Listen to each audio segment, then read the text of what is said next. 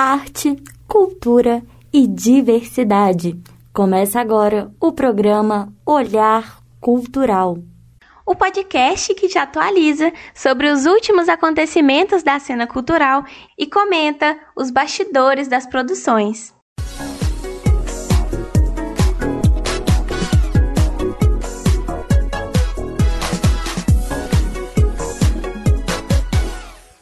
Episódio de hoje é um especial sobre a maior franquia da história do cinema, que levou para as telas todo um multiverso de super-heróis. Obviamente, nós estamos falando sobre o universo cinematográfico da Marvel. Esse projeto já começou sendo um sucesso de bilheteria, com o filme Homem de Ferro, lá em 2008. Nesse filme, os fãs foram sutilmente avisados de que toda essa história não acabaria por aí. Jarvis. Seja bem-vindo. Eu sou o Homem de Ferro. Acha que é o único super-herói do mundo? Sr. Stark faz parte de um universo maior. Só não sabe disso ainda. Quem é você? Nick Fury, diretor da SHIELD. Sei. Eu estou aqui para falar sobre o projeto Vingadores. Tenho certeza que muita gente nem se lembrava desse gancho lá no início do MCU, mas as cenas pós-créditos fazem parte de várias inovações que a Marvel implementou no cinema. Elas trazem informações do passado e do futuro, mostram novos heróis que vão surgir, explicam a conexão entre personagens e também podem trazer só um ótimo alívio cômico em uma sala de cinema com fãs atentos a qualquer pista do que aconteceria. Pensa só, são mais de 10 anos de projeto. O universo Marvel incorporou e conectou muitas histórias muitos personagens e renovou um mundo que antes estava confinado ali nas páginas das histórias em quadrinho. Para essa inovação acontecer, foram utilizadas algumas estratégias de enredo que são comuns no mundo dos cinemas. Por exemplo, a famosa jornada do herói. Para quem não conhece esse termo, a jornada do herói é aquele tipo de história em que o personagem principal está vivendo a sua vida e recebe um chamado para fazer parte de algo maior. Esse evento, no início, não é muito bem aceito, mas ao longo da história, o desenvolvimento leva o personagem à aceitação desse chamado.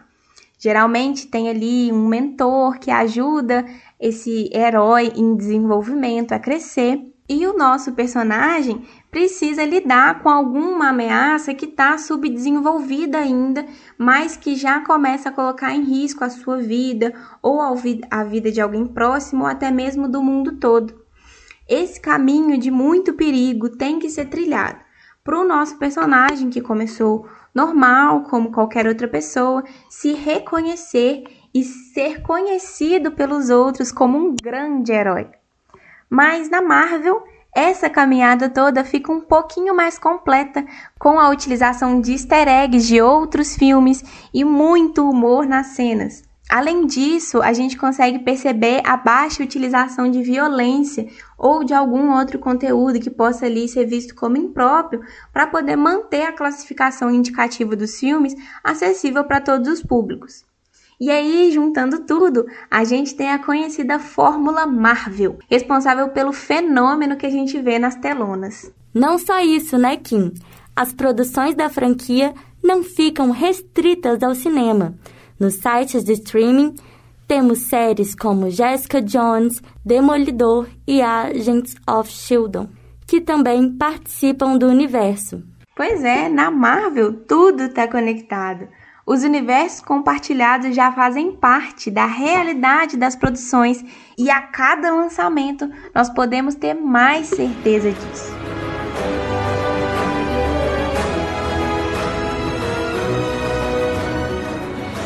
E é claro que não poderia faltar no programa de hoje a cobertura completa do lançamento do filme Homem-Aranha Sem Volta para Casa, que estreia amanhã, dia 16 de dezembro, em todos os cinemas do Brasil.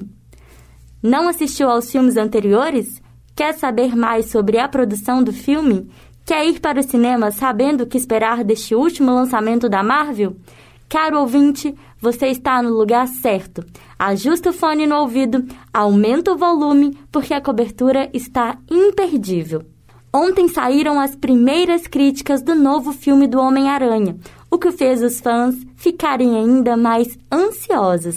Mas a espera por este, que talvez seja um dos longas mais aguardados do ano, está chegando ao fim. A estreia já é amanhã e os fãs estão a todo vapor com muitas teorias e grandes expectativas. Quem conta tudo pra gente é o repórter Pedro dos Santos, que está acompanhando de perto essa estreia. E aí, pessoal, salve João, Carol, Kim e principalmente você, ouvinte. Olha, falar que esse filme é o mais aguardado do ano, eu acho que é chovendo molhado. Principalmente depois do que a crítica falou, depois da premiere que rolou na noite de anteontem. O Tom Holland já disse que Sem Volta para Casa é maior que Vingadores Ultimato. As críticas foram extremamente positivas. Então, como diz o pessoal, o hype está nas alturas. Mas o que, que a gente pode esperar desse filme? Bom, de acordo com o pessoal da CNN, o objetivo do filme é fazer exatamente o que uma aranha consegue fazer: atrair uma quantidade vasta de fãs para sua teia. Muito se fala também sobre a atuação do Tom Holland. Especialistas do New York Post afirmam que essa foi a melhor atuação dele até hoje. Além disso, o filme foi classificado por eles como profundamente satisfatório. Desde o último filme da saga, O Longe de Casa, muito se discute sobre a existência do multiverso, quando o Doutor Estranho errou o feitiço e trouxe de volta os vilões que combateram Peter Parker no passado. Assim, o Dr. Octopus, o Duende Verde, o Electro, além de outros vilões, retornam às telonas, interpretados pelos atores originais dos outros filmes. Falando nisso, Além de todas essas especulações, muitos memes foram feitos com base no trailer oficial que saiu lá em 17 de novembro. Desde o possível soco que o lagarto tomou, com uma relação àquele episódio do Chaves que ele tenta bater no Homem Invisível, até o famigerado encontro dos Homens-Aranhas, no qual um começa a apontar para o outro. Por se tratar do filme mais aguardado dessa nova fase da Marvel, muito se fala também sobre os desdobramentos que Sem Volta para Casa deve causar no universo cinematográfico, inclusive no próprio Homem-Aranha, já que esse é o último filme previsto no contrato do Tom Holland, nessa parceria que está tendo entre a Marvel e a Sony. Agora, se o filme vai ter só o Tom ou se vai contar também com o Tobey Maguire e o Andrew Garfield, que foram os dois intérpretes do Peter Parker no passado, a gente só vai descobrir a partir de meia-noite um, que é quando lança a produção aqui no Brasil. Os ingressos para essa primeira sessão esgotaram em muitas capitais, e o site da pré-venda não suportou a enorme carga de espectadores e teve falhas no sistema. Agora fica o meu pedido para você que está ouvindo, pelo amor de Deus, eu te imploro, não dá spoiler. Eu já tô vendo um tanto de coisa no Insta, no Twitter, no, nos status do WhatsApp. É gente que me manda mensagem, eu não tô abrindo mensagem pra nada pra não tomar spoiler. E não só eu, muita gente não quer receber, então por favor não faça isso. E nos últimos dias saiu nas redes sociais um vídeo que o Tom e a Zendaya pediram para que não se comentasse sobre o que vai rolar nessa produção, já que está sendo muito esperada. Agora, você que não quer receber nenhum spoiler, a minha dica é: evite as redes sociais nos próximos dias. Eu concordo totalmente com o Pedro. Inclusive, já silenciei todas as palavras referentes ao filme do meu Twitter. Imagina só que perda terrível descobrir alguma coisa importante da história antes de assistir.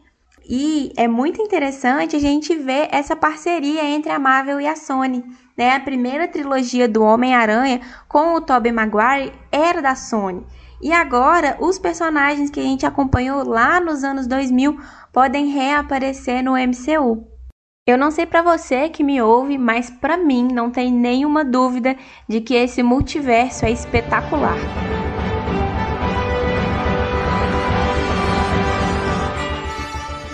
Agora que o Pedro já contou pra gente tudo sobre a chegada do novo Homem-Aranha nos cinemas, eu quero convidar você para esse bate-papo com o estudante de jornalismo João Marcelo, que vai contar para gente um pouco mais sobre os bastidores desse filme, o que rolou durante a produção e como que o filme foi recebido pela crítica. É, pessoal, o tão aguardado filme Homem-Aranha Sem Volta para Casa estreia amanhã, quinta-feira, dia 16 de dezembro.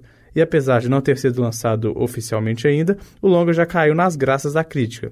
Diversos críticos importantes vêm divulgando suas considerações sobre o longa nos últimos dias e atribuindo notas à produção por meio do site Rotten Tomatoes. Com base em 47 textos veiculados na internet, o filme conseguiu 100% de aprovação na plataforma. Funcionando como um divisor de águas para a fase 4 do universo cinematográfico da Marvel, o novo filme com Peter Parker continua deixando os fãs do super-herói com grande expectativa, sobretudo por conta de todas as especulações que correm em torno do que o longa-metragem irá apresentar ao público sobre o multiverso. Nesse sentido, as participações de Tobey Maguire e Andrew Garfield, que viveram o personagem em outras ocasiões, é bastante aguardada, mesmo que nada disso tenha sido confirmado de forma oficial pelos realizadores. E a expectativa não é só do público, não. O presidente da Marvel, Kevin Feige, acredita que o novo filme do Aranha irá ultrapassar Vingadores Ultimato, que foi o maior sucesso de bilheteria mundial. Embora a pandemia possa retardar isso um pouco, o próprio Feige acredita que o lançamento tomará proporções absurdas. Em entrevista disse: Obviamente, com a pandemia, a maneira como anunciamos as coisas mudou e se alterou. E de certa forma isso tem sido bom, porque manteve foco no que está por vir. Manteve foco nos projetos à medida em que eles foram lançados. E sem certa, certamente a expectativa por Sem Volta para Casa, eu diria, é tão grande quanto qualquer coisa que já sentimos antes. O que vem é um bom momento, pois o filme está prestes a ser lançado. E você, ouvinte, já comprou o seu ingresso para Homem-Aranha sem volta para casa? Obrigado pela contribuição, João. É, pessoal, parece que a gente ainda vai ouvir falar muito nesse filme. Mas por hoje é só. Espero muito que vocês tenham gostado da cobertura do lançamento de Homem-Aranha 3 e que a partir de agora vocês consigam assistir aos filmes da franquia Marvel com um olhar mais atento e afiado. Por hoje é só. Nós ficamos por aqui. Até a próxima rodada com mais assuntos atuais relacionados à cultura e entretenimento. Um grande abraço e até o próximo programa. Locução: Ana Carolina Dias e Kim Pereira. Roteiro de Arnon Gonçalves. Reportagem de Pedro dos Santos e João Marcelo Albuquerque. Edição: Kim Pereira. Olhar Cultural o podcast que te oferece um outro ponto de vista.